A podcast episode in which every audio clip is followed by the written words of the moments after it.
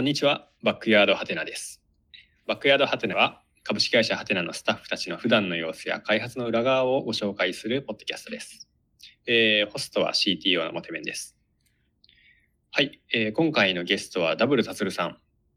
ダブルタツルさん、よろしくお願いします。はい、ダブルタスです。よろしくお願いします。えーっと、自己紹介ですかね。はい。えっと、はい。はい、えっと、ダブルタツルです。えーマカレルのアシスタントプロデューサーっていうやつをやっています。っと、アシスタントプロデューサーっていうのは、まあ、事業、えっと、プロデューサーっていうのは、まあ、事業責任者として、して、そのサポート役やってます。で、まあ、具体的には、あの、プロダクト開発の責任者みたいなことやってて、まあ、えっと、マカレルでどういうものを作っていくか、あるいは、こう、どういう方、どういうものにしていくかみたいなのを、まあ、最終的に決定する、はい、立場にいますと。はい。その他なんかいくつかちょっと役割を持っていて、えっと、まあ、まず、えっと、まあ、マカレルの中で CRE チームのマネージャーっていうのもやっていて、まあ、えっと、マカレル CRE っていう、そうですね、カスタマーリライアビリティエンジニアっていう、なんでしょう。その、まあ、マカレルをその使いこなすとか、あるいはなんか困った時に助けてくれるエンジニアの立場っていうのを、まあ、マカレルチーム内に置いていて、まあ、えっと、そこのち、まあ、そういうチームがありますので、その中のマネージャーっていうのをやってます。で、まあ、もう一つが、なんかえっと、技術グループのチーフエンジニアっていうのをやっていて、これもテメンさんと一緒にやってるやつなんですけど、まあ、うん。えハテナのエンジニア全体のまあ採用育成みたいなのを、えっと、メインで、えっと、仕事をしています。はい、よろしくお願いします。はい、よろしくお願いします。いろいろやってますね。いろいろやってます。はい。えー、タツル先生は新卒でハテナに入ったうんんでしたね。そうですね、2011年なんで、あ早10年ですね。あすごいですね、10年も同じ会社にいたんですね。もう10年かすごいですね。はい。結構長いことハテナで活躍してもらって、はい。はい。まあいろいろね、まあもっと最初めからマカレルのことをやってたわけじゃないと思うので、その辺の話もいろいろ聞かせてもらえればと思います。はい。はい。まあ僕はダブルタツルさんのことをいつもタツル先生って呼んじゃうんですけど、うんうん。先生って呼ぶの？タツルさんだけだね。なんでタツル先生はタツル先生って呼ばれてるんですかね？そうですね、確かに今はモテメンさんしか呼ばない気がしますね。え？あ、そうなの？多分はい、そうですね。いや、なんかその新卒で入った時に、そのチームのマネージャーの人、まあ、が、えっと、まあ、達郎先生って呼び始めたような気がしていて、なので、その、その先輩社員たちは結構そう呼んでたんですね。あ で、だんだんだんだんその、まあ、なんか会社の人が入れ替わってきて、なんかだんだんフル株になるにつれてだんだん減ってきたような気がします。はい。生き残ったのは僕だけだったと。かどうかわかんないですけど、はい。そうなんですね。どうんどうしてもタツル先生ってうん今でも呼んでしまいますね。はい。モテメンさんとの仲なんで。そうだね。まあ長年一緒にやってきました。えっと、入社して最初はどんなことしてしてたんですか？えっと、そうですね。えっと、2011年の10月なんで、えっと、ちょうどあの、まあ、ハテナブログを出す、ハテナブログの正式化が確かその次の月の11月なんですけど、その1ヶ月前でしたと。で、うんなんで出すぞってなってて、なんか、じゃあ作るぞってなってて、その、えっと、そのハテナブログっていうサービス出すから作ってって言われて、はい、あの、いきなり作り始めたっていうのが入社直後のタスクですね。えっと、えー、何を作り始めた？あ、ハテナブログの、はハテナブログの、えっと、サービスの、まあ、システム全部ですね。はい。なので、えっと、まあ、当時、えっと、特にまあ開発サーバーだけがあったので、まあ、それをなんかどうやって本番の構成にするかっていうものを、えっと、まあ、作っていきました。で、なんか、まあ、実績はないけど、AWS ってやつで作ってみたらどうって言われて、まあハテナ初の AWS のサービスで、その、うん。VPN だけが貼ってあったので、えっと、そこに対してなんかまあサーブサーバー作って、えっと、で、まあ監視もどうやるかを考えて 作ってつなぎ込みやって、まあその辺は結構入社直後の1ヶ月で怒涛の勢いで やってたみたいな感じですね。新卒入社して次の1ヶ月で本番リリースされるものを構築お願いしますって言われるのは、なかなかの成長案件ですね。はい。なかなかの剛速球でこう、受け止めがいがありましたね、これは、そこはどうでした？やってみて。うまくいきました？そうですね。まあなんか、こうすればよかったな、みたいなやつはたくさんあるんですけど、結構やっぱ自分としてもいい勉強になったなと思ってて、まああんまりクラウド触ったこともなかったとか、あとはそうですね、結構クラウドっていうものがなので、こう、なんだろう。あこんあ、こんな感じのにできるんだっていうのをこうボタンをポチッと押したらサーバーが上がってくる様子なんかを見ながら結構衝撃を受けながら使ってきた覚えがありますと。で、まあ、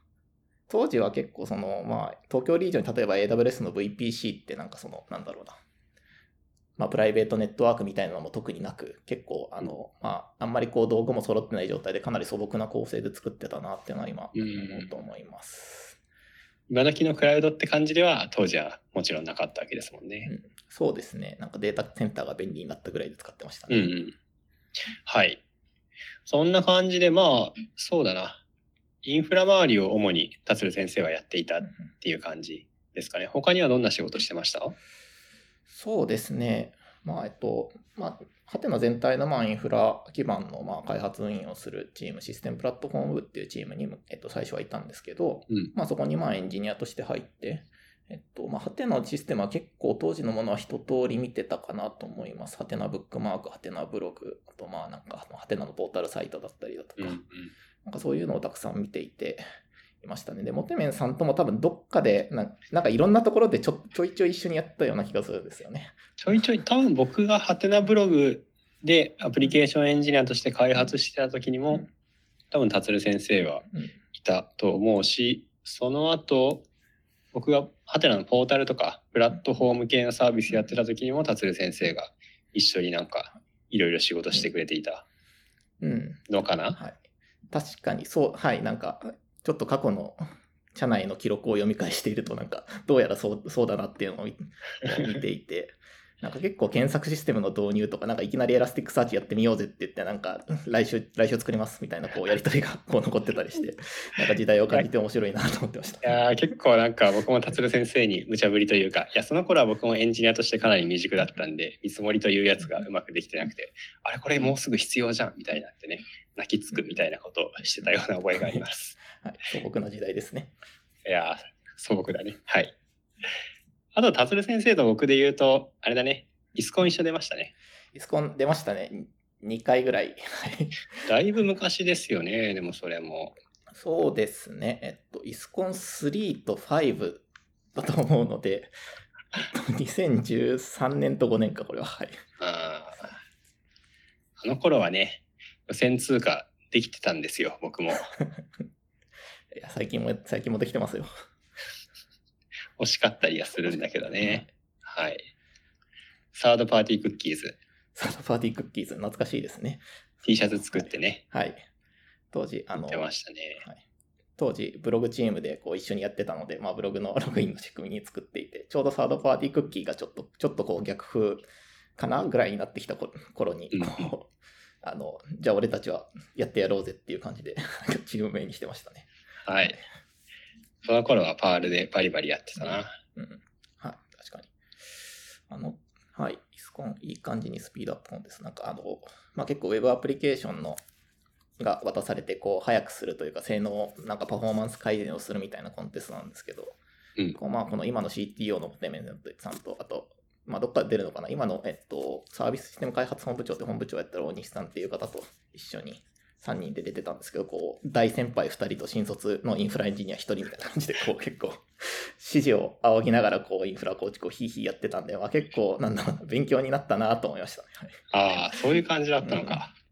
結構、まあ僕も大西さんも好き勝手にコードを書いていくタイプだったと思うので、あまりこう、なんていうか、作戦も立てずに良さそうなところをやっつけていくみたいな。うん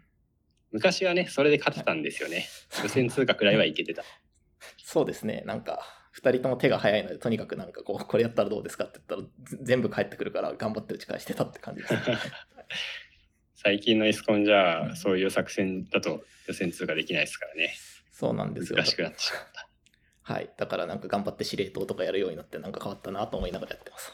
ここが大事だね。最近もイスコン出てましたね、そういえば。あ、そうですね。なんか前回の予選落ちして、予選で、えっと、予選敗退になってしまったんですけど、はい。なんか最近は若手と組んで出ています。また、またイスコン行きたいですね。い行きたいですね。次一緒に組みますか。本戦はい。やるか。はい。で、その後は、まあ、そのインフラエンジニアから、えーシステムプラットフォーム部の部長になったんでしたっけね。はい、そうですね。まあ、えっと、まあ、その頃からチーフエンジニア部長みたいな、こう、マネージャー採用、育成みたいな方に、だんだんだんだんシフトしてきた感じですね。どうですか、その、一エンジニアから、うん結構長いこともうマネージャー業を達先生してると思うんですけど、まあ仕事変わってみて。うんうんそうですね。うん、まあ、マネージャーとしてのは結構、まあ、昔だいぶ未熟だったなっていうのは、こう、すごい、すごいつくづく思うんですけど、うんまあ結構その、なんだろうね、インフラエンジニア出身でも、そのチームリーダーからマネージャーって結構、なんかこう、なんだろうな、なんとなくシームレスになんか変化してきたみたいなところがあって、うんそのまあ、割となん、なんでしょう、自分でやった方が早い症候群みたいなやつは結構ずっとあったなっていうのを結構、うん。今振り返って思ってますね。今、マネージャー業は板についてきた。そうですね。これがこう、なんでしょう、まあ、システムプラットフォーム部っていう、まあ、インフラ基盤開発の、まあ、部長をずっとやってた時は、まあ、だんだんだんだんそうじゃいけないなっていうのになってきたんですけど、うんもうまあ、その一番こう変わったのは、その後巻かれるチームに来てからですね。そうすると、本当にこう、分野がち全然違うので、なんかこう逆にもう自分で手は全く動かせないので、もうなんか、スパッと切り替わった感じはしますね、今。うんうん。ああ、なるほど。分野が違うっていうのは何から何に変わっていった？あそうですね。えっと、まあ、インフラ基盤の話だったら、まあ、言ってその、まあ、扱うのはやっぱりその、なんだろうな、システム、システムであって、まあ、まあ、それの、例えばなんか予算、予算だったらもうそれをお金に換算するだとか、うんまあ、キャパシティプランニングみたいな話をちょっと相談に乗りつつとか、まあ、システム、まあ、インフラの話の、まあ、相談に乗りつつとか、まあ、割と自分の分かる範囲というか、まあ、キャッチアップできる範囲だったんですね。で、それがその、まあ、マカレルチームだと、今、えっと、まあ、プロダクトマネージャーみたいな、まあ、役割なんですけど、まあ、うん結構そのプロダクト作りなので、まあ、自分でその、まあ、例えばアプリケーションコードを書いてきたわけでもないし、その、まあ、うん。マカレルのシステムを、まあ、一からこう作ってきたわけでもない。かつ、まあ、なんかデザイナーさんとこう、なんか面を作る話だったりだとか、企画を進めるだとか、そういうのってなかなかこう、なんだろうな、まあ自分の得意領域からちょっとは、ちょっとずれたところにあって、まあなので結構すごい勉強ししつつ、まあやっぱりその、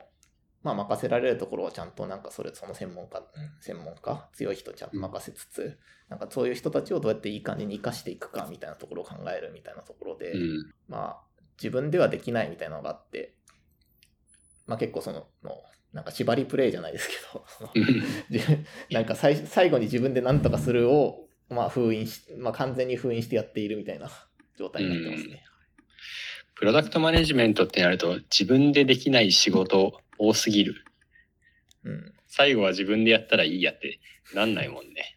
なら、ならないですね。なんかはっきりもう。結構。まあとはいえ見ないといけない範囲とか把握しないといけない範囲が多くて、でうん結構シビアな判断迫られることも多くて、うんうん。まあなんか、なんでしょうね。面白くもあり、こう、なんかきつくもあり、なんか結構、なんか新しいことがどんどん出てくるんで、なんか勉強だなと思いながらやってますね、これは。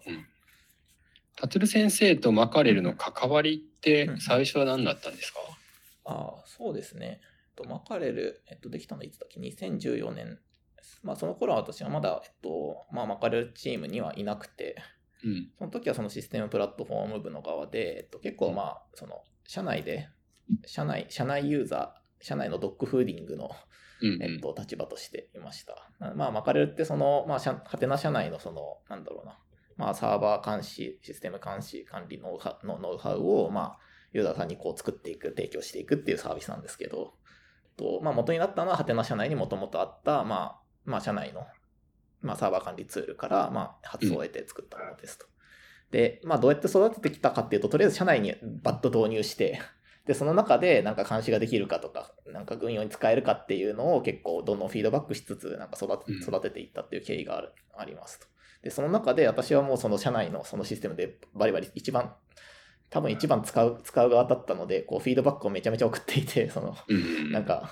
まあ、このプラグイン作ってみたけど、なんかこ,、まあ、こんな感じでどうですかみたいな、こう自分で入れてみた側から、えっと、そうですね、まあ、えっと、まあ、ここ、ここどうなってますか？みたいな質問をこうどんどんどんどん投げていって、いくっていう感じで使ってました。で、で、なんか、多分なんか、ある年2015年かなんかだと多分フィードバック送った数多分1位なんですけど、私。は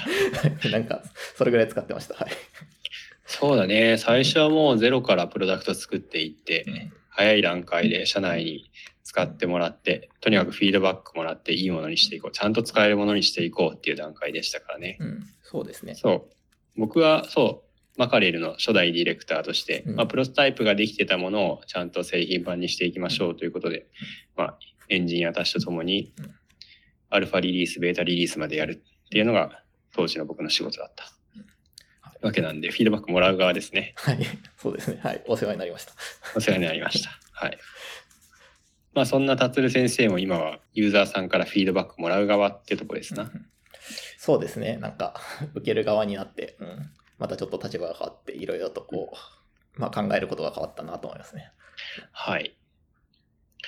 達先生は CRE のマネージャーもやっている。そうですね。CRE チームのマネージャーやってます。うんうんまあ、マカレルといえば CRE、CRE といえば言えばマカレルかなと思ってますが、CRE はどうですか ?CRE チームのマネジメントってどうなんですか？そうですね。まあ、まず、まあ、私自身が結構なんか、覚えることが多いというか、まあ、ここでもやっぱりあるなと思ってます。で、えっと、例えば、まあ、えっと、いろんな領域があって、まあ、大きく、えっと、領域、今扱っている領域としては、まあ、カスタマーサクセスみたいな領域となので、まあ、えっと、ユーザーさんが、えっと、まあ、マカレルを使って、どうやってうまく使いこなせるかをサポートするっていうので、えっと、まあ、結構その、まあ、相談ごとに乗ることもあるし、えっとまあまあ、じょどうやって情報提供していくかとか、なんかそういうのを考えるだとか、あるいはなんか利用、まあなんかそうですね、まあ、えっと、困っているみたいな状況をヒアリングして、なんかサポートするみたいなのもありますと。でまあ、もう一つがその、えっと、テクニカルサポートって言って、まあ、これは本当にそのマカレルのウェブコンスウェブの画面からそのお問い合わせを送ることができるので、まあ、そういったものを、えに対してまあ回答するだったりだとか、あとはまあ、えっと、そこに、えっとですね、まあ、聞いて答えをもらえれば、まあ、いいんですけど、まあ、そうじゃなくて、聞く前に解,、えっと、解決するみたいなこともやってて、その、まあ、ドキュメントの整備だとか FAQ として、なんかなんだろう、問い合わせタイトタイトルを入力すると、実はこれで解決できませんかっていう FAQ がサジェストされるんですけど、まあ、そういうのの、うんえっと、整備、け整備、あとはまあ改善するためのまあ継続基盤の作成とか、あと、まあ、結構いろんな広い範囲やってるんですけど、やっぱりその、うん。結構カスタマーサクセスってまあなんか今の SARS 今、まあ、SARS のビジネスで結構重要って言われてるんです言われて言われてて、まあ、いろんな概念があるんですけど、まあ、まあそれをじゃあマカレルにと適用するにはどうするかとか、まあ、マカレルではなんかどういう立場になるかとかなんかそういうのを結構考えながら、うんうん。えっとまあ、お客さんをサポートするっていうのを やってるチームやってて、まあ、まあ難しいですね。結構その、なんか単純にその、なんだろう、まあ単純にこう言われたことを入ってこなせばいいだけでもなくて、うんなくて、その結構その課題をまずこう引き出して引き出して何が課題なのかっていうのがあって、そこになんか適切な手を打つみたいな話だとか、あとはまあ結構マカレルだと、マカレルで、えっと、解決はできない課題みたいなのもあって、その中ではやっぱり。まあそういうのはやっぱりごめんなさいっていうふうにするしかななかったりするんですけど、まあその辺をちゃんと課題の見極めと、えっと、解決の提案みたいな塩梅ってやっぱすごい難しいなと思って、でまあ、まあそういう人たちをどうやってサポートできるかとか、あるいはそのどういう、どういうことを目標にするかみたいなのって結構やっぱ難しいので、なんかいいつも試行錯誤しながらやってますね。うん。まあマカレルを通じていかにお客さんの監視であったり運用であったり、まあ、その先の課題がうまく解決できるかっていうのをサポートしていく役割ってことですね。そうですね。はい。CRE はまあお客さんとの多分マカレルの最初の接点の一つになると思うんですけど、まあ、そういう CRE と例えばプロダクトマネージャーである達さんとか、まあえー実際にコードを書いて開発していくエンジニア開発エンジニアとの関わりってどういうふうになってるんですか？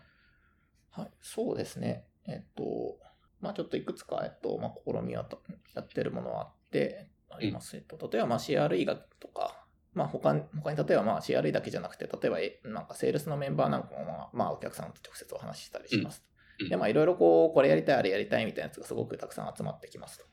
で、まあそれをこう、いかにフィードバックするかみたいなやつは結構 CRE のメンバーと一緒に考えていますと、まずは。うんえっと、で、例えばその、昔は全部 GitHub イシューにしてたんですね。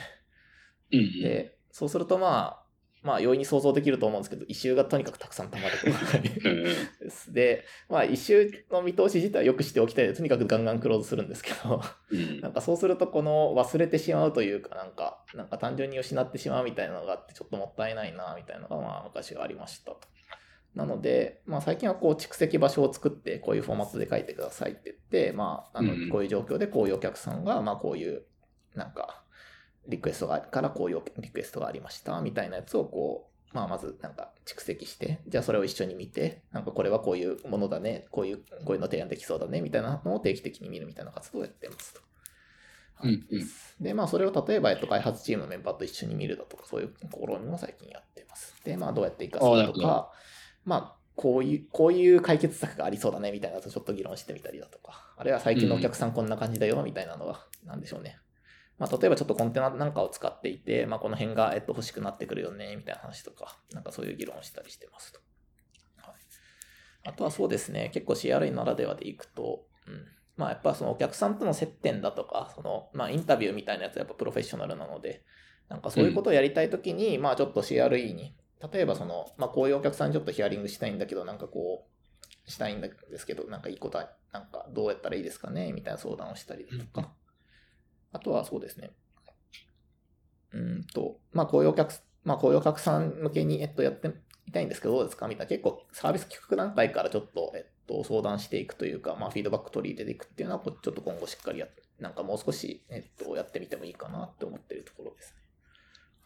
なるほど。じゃあその CRE がお客さんの課題とか声っていうのを開発チームにフィードバックしていくだけじゃなくて、開発チームが何か新しいものを企画したり作っていくっていう時に、まあ CRE を経由して、CRE を通じてお客さんの声を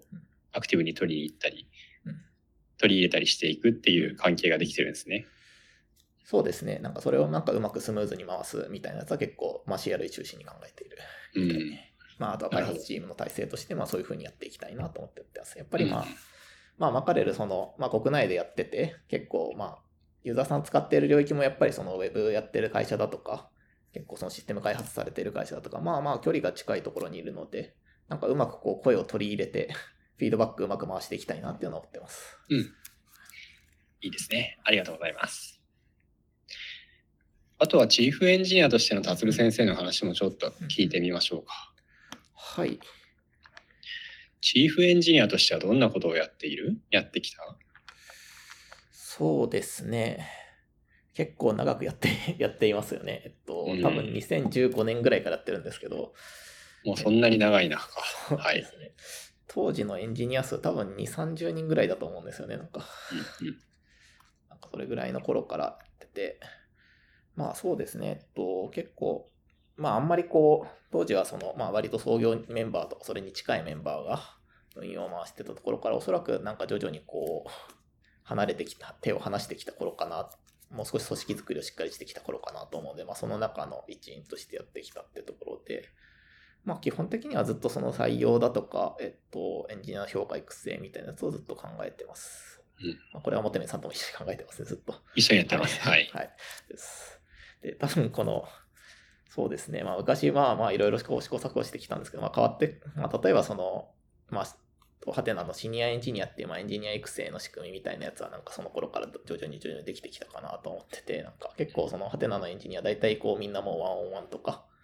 まあエンジニアでもやってるし、そのチームマネージャーともやってるんですけど、結構かなり文化として根付いてると思うんですけど、おそらくその源流この辺にありそうだな、みたいなやつはちょっと思ってたりします。うん。確かにワンオンワンもうずーっとやってますよね、うんハテナでは。そうですね。なんかやるものになってますね、もうなんか。うん。当然やるものに確かになっているけど、まあこれもどっかのタイミングで始めたものだもんね。うん、そうですそれがまあ、なんとかこの規模でもスケールさせ、なんとかスケールしてできているのは、うんまあ良いことですね。いろいろ手を入れながらやってるけど。うん、はい、そうですね。自分は受けた覚え、なんか入社時は受けた覚えがなくて、あんまり 入社した頃は。それはわかります。自分たちがね、えーっと、まあ僕たちが入社した時の組織の状態と、まあ今のうんこの規模でどんな風に組織をやっていかなきゃいけないかっていうのは結構違うからね。うんまあ自分たちが受けた教育、育成をそのまま新しい人たちに適用すると良くない再生産になってしまうからね、まあ少しずつ改良していってるつもりですね。そうですね。あとはなんか話したら面白そうなことあるかなありますかね。結構、モテメンさんとずっと一緒に、まあ、いろんなプロダクト触ってきたわけですけど、うん。まあまあ、その技術の状況すごい変わってきたなっていうのは、その見返してみて感じてますね、これは。そうですね。まあ、だから、達先生と一緒に触ったのが、まあ、ハテナブログでしょ。まあ、そのハテナブログまではずっと、まあ、クラウドとかではなく、データセンターにうんサーバーを立ててうんサービスを運営していきますっていうところから始まってうん、まあ今となっては、ほぼクラウド、まあ全部クラウドって言っていいか。うん。すべてのサービスがクラウドに載っておりっていう状態までいつの間にかやってきましたね。何かやってきましたね。なんかすごいかな。変わってきます。やっぱその、最初の方は、まあやっぱハテナ、ハテナアカウントを使ったさ結構サービスみたいなやつが多かったこともあって、なんかその、そういうその共通フレームワークの生態系みたいなのがやっぱ残ってた頃だと思うんですけど、そううん。ハテナブログを出した頃っていうのは。はい。で、だんだんだんだん、まあ、えっと、まあ、ハテナの名をかん、はい、冠さないというか、その、まあ、マカレルはそうですね。なんか本当にもうマカレルはそのハテナサービスでとは、まあ、アカウントとか特に共有してなくて、独立したサービスででできてますし、結構技術スタックもだいぶこうガラッと変わってますけど、まあ、そういうものが増えてきたりだとかして、結構技術のバリエーションが増えてきましたね。なんかそうだね。あの、ハテナでサービスを作るなら、まあ、ハテナ ID は当然使うでしょうっていう前提だった、前提があった時代。だからフレームワークもインフラも、まあ、全て共通の構成ですっていう時代から、まあ、えっと、当然マカレルみたいなサービスもできてきたし、まあ、ギガビューアーとか、アクヨムみたいな、まあ、えー他の会社と一緒にやるようなサービスも出てきて、だいぶそこはサービスの性質も変わってきたし、技術スタックも変わってきた。変わってきましたね。すごい変わってきましたね。昔はまあ社内フレームワークを一つメンテナンスしてれば、それでみんなが利益を得ていた時代が、国家的な時代があったはずなんですけどね。今ではもうそうではなくなってしまって、各サービス、各事業に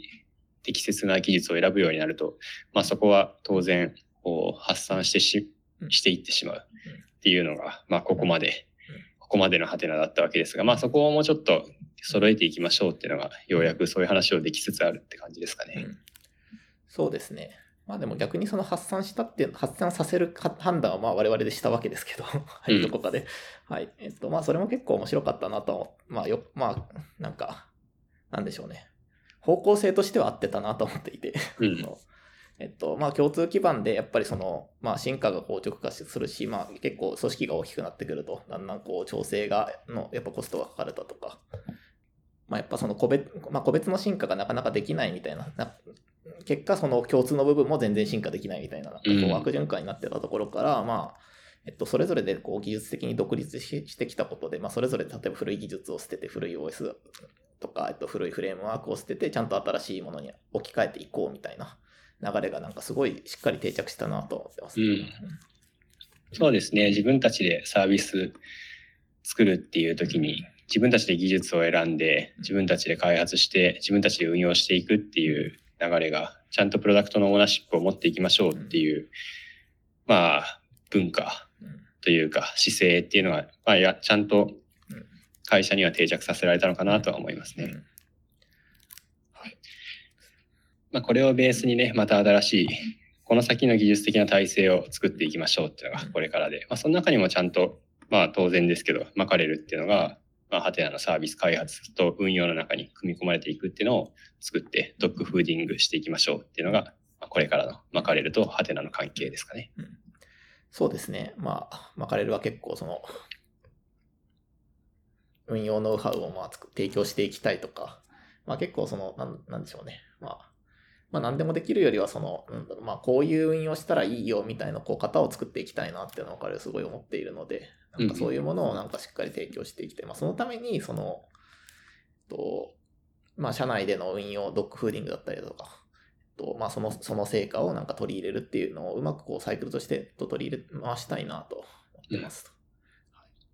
でまあ最近でもなんか去年のアドベントカレンダーにちょっと、えっと、まあ、マカレルアドベントカレンダーにマカレルチームの、えっと、SRE がちょっと書いた記事なんですけど、このうん、えっと、まあ、S、まあ、例えば今、今だとやっぱ SLI、SLO みたいな運用をやりたいみたいなのはやっぱり運用、なんかシステム運用としての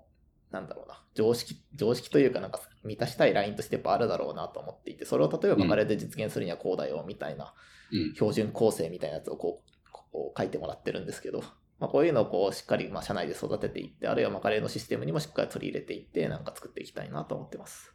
はい。いいですね。クラウド運用の道しるべですからね。はい、マカレールはクラウド運用の道しるべになりたいと思ってます。はい。よろしくお願いします。はい、僕の方から達先生にいろいろ聞きたいこと、いろいろ聞いてきましたけどうん、逆に達先生の方から僕に聞きたいこととか言いたいことってありますか？そうですね。うん。これまでの本筋とは全然関係ない話なんですけど、うんはい。まあ、モテメンさんといえば結構その Go のツールをいろいろこう作られてたりとか、こう、はい。ありますよね。はい。はいで結構その、なんか聞いてるのは、こう、俺が、俺が便利だと思うツールを作ってきたみたいな感じかなと 聞いてて思ってるんですけど、なんか、うん。でもなんか世の中にすごいこう響くものを作られてるなと